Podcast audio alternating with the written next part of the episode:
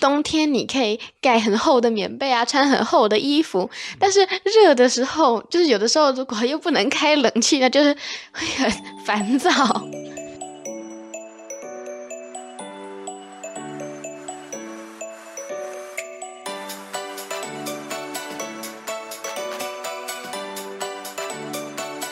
该听新闻喽，欢迎收听何子瑜阿布布的青少年新闻周报。哎，大家好，我是盒子，我是阿布，布列颠的布，我是阿布布丁的布。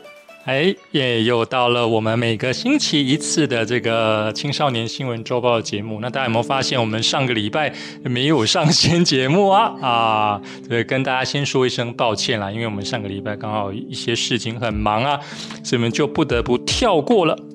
那前两个星期也刚好是我们。大家其实本来是美国啦，现在其实各国大家都已经认定那一天是那个感恩节了。那你们知道感恩节的由来是什么吗？我知道，就是以前啊，不是有美国人是从英国那边就是开了一个五月花号，然后呢到美洲嘛，然后呢他就上去之后呢，因为他才刚到那里，所以那边本来是印第安人，所以呢，印第安人就教美国人怎么种玉米呀。然后后来呢，美国人就就活了嘛，然后他们就感谢印第安人，所以就请他们吃火鸡嘛。你们知道吗？在网络上可以查到资料，他说那个感恩节就是开始确定那一天是感恩节。你们你们知道感恩节是呃？十一月的第四周的礼拜四，我忘记了。对，那个是从一八六三年，那个时候是林肯，林肯当总统的时候，他确定他发表了一篇演说，然后就确定那一天是感恩节。对，那那那当然，在美国人中，其实有一部分的人他会认为感恩节其实是美其名是说这个。英国来的清教徒在感谢印第安人，但事实上，其实他们对印第安人是对不对有屠杀的行为啊，还有一一一些劳力的剥削啊，对，那最后又搞得很美化这样子。在网络上还可以看到有一个故事啊，他就是说，一八六三年之后，然后他们曾经有一次，就是感恩节已经确定下来之后，然后那个时候因为清教徒。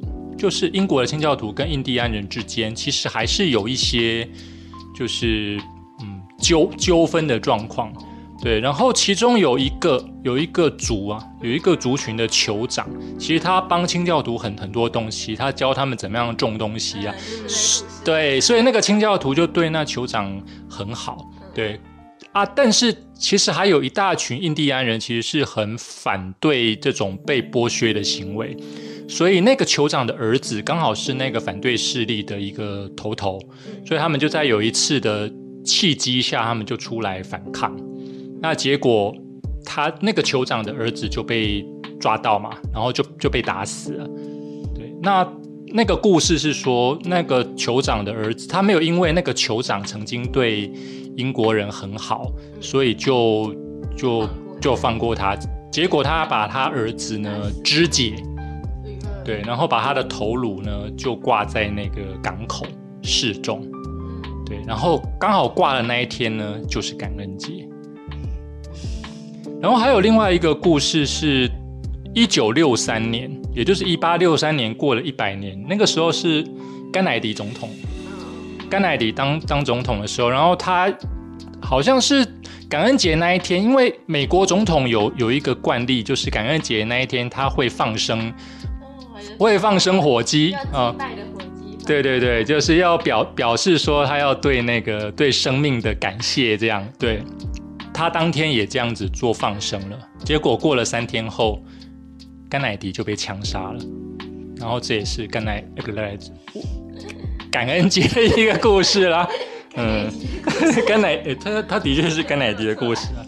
嗯，好了，那我们就开始进进入今天的新闻好了。那刚开始会先是一个哎，跟我们冬天啊车速相关的新闻。OK，露营烧炭取暖，一氧化碳中毒丧命。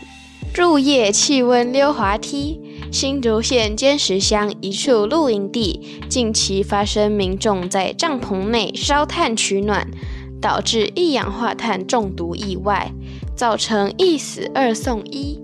不料二十六日下午，露营区负责人和其他路友发现罗姓妇人帐篷内没动静。才发现一家三口一氧化碳中毒，罗姓妇人不幸丧命，双胞胎女儿送医救治后已恢复意识，目前仍住院观察。详细意外发生原因由检警介入调查厘清。露营业者表示，焚火台上面的火火焰没有了，就剩下面的闷烧。他拿到帐篷里面烤炭的温度取暖。以为没有火，但是碳它本身高温会燃烧氧气，拿进去帐篷里面，如果没有保持通风良好的话，大概五至六个小时，很容易就中毒了。卫生福利部国民健康署表示，由于一氧化碳是一种无色、无味、无臭、无刺激性的气体。如果密闭环境中室内空气不流通，人体在没感觉下大量吸入，经常导致昏迷。若未能及时救治，往往会造成死亡。即使救活者，也有一成中毒者会留下后遗症。如果发生中毒时，则应立即将病人移至空气新鲜处，并迅速送医急救。天冷露营，安全不可少。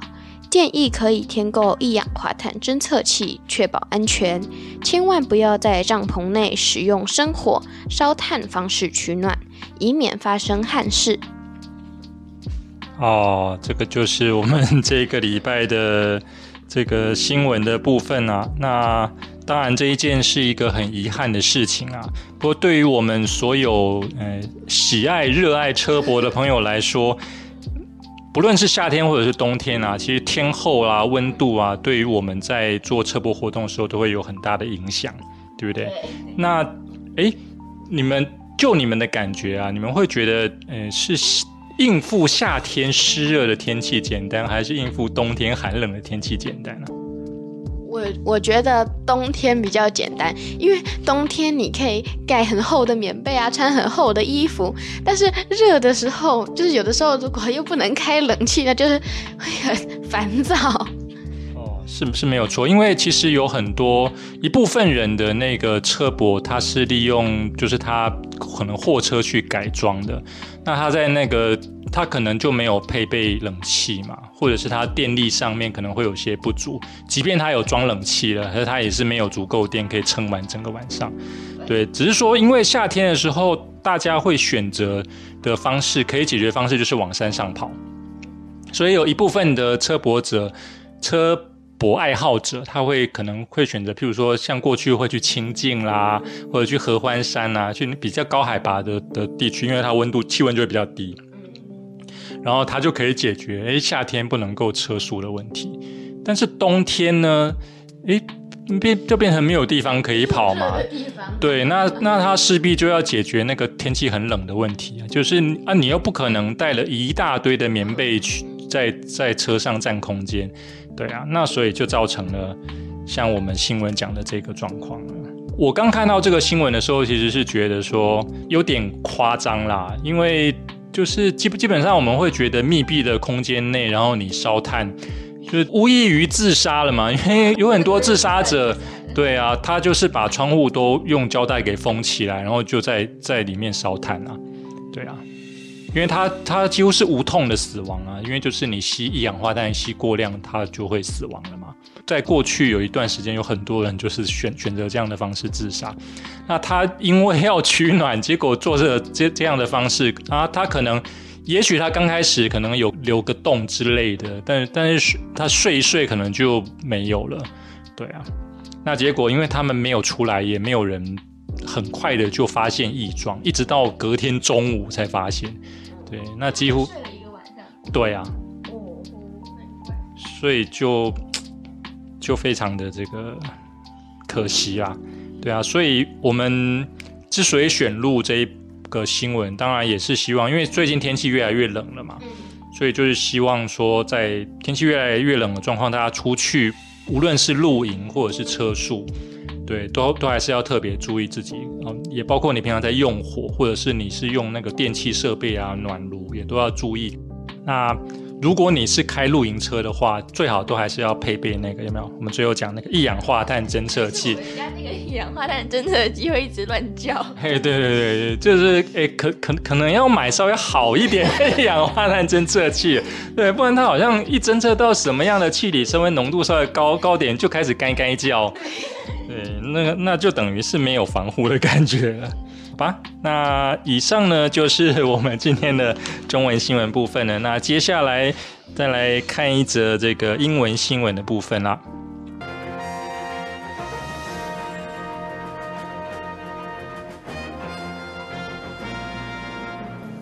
Chinese celebrity chef offends China for third time with egg fried rice video. A Chinese celebrity chef has apologized after he was accused of insulting the memory of Mao Zedong's son by posting a video about how to cook egg fried rice.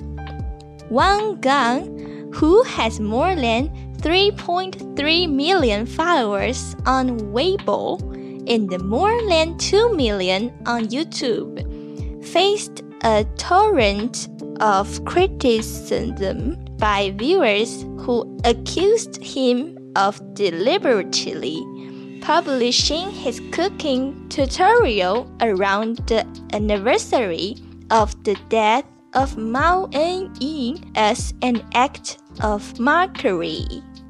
好啦，那我们的这个英文新闻的部分呢，跟我们诶对岸呢是很有关系的。 对，那他第一段讲的就是说有一个英诶中国的 中国的名厨，诶这个中国名厨他叫做王刚啊，他在微博上拥有超过三百三十万的粉丝，在 YouTube 上也面也拥有超过两百万的粉丝。